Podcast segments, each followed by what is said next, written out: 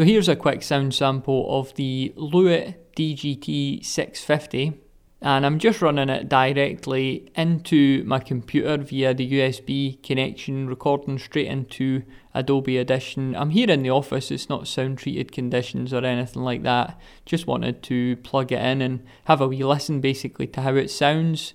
Lewitt on their website have a number of different sound samples in all sorts of different conditions and also working with different things like music and singing and things like that. So I'll put a link to that in the review. But this sound sample was just, I wanted to have a wee shot of myself recording, speaking into it like I would record a podcast basically. So hopefully that gives you a wee idea how that sounds. And like I say, I'll put links to Lewitt's site as well and let you hear some of their sound samples.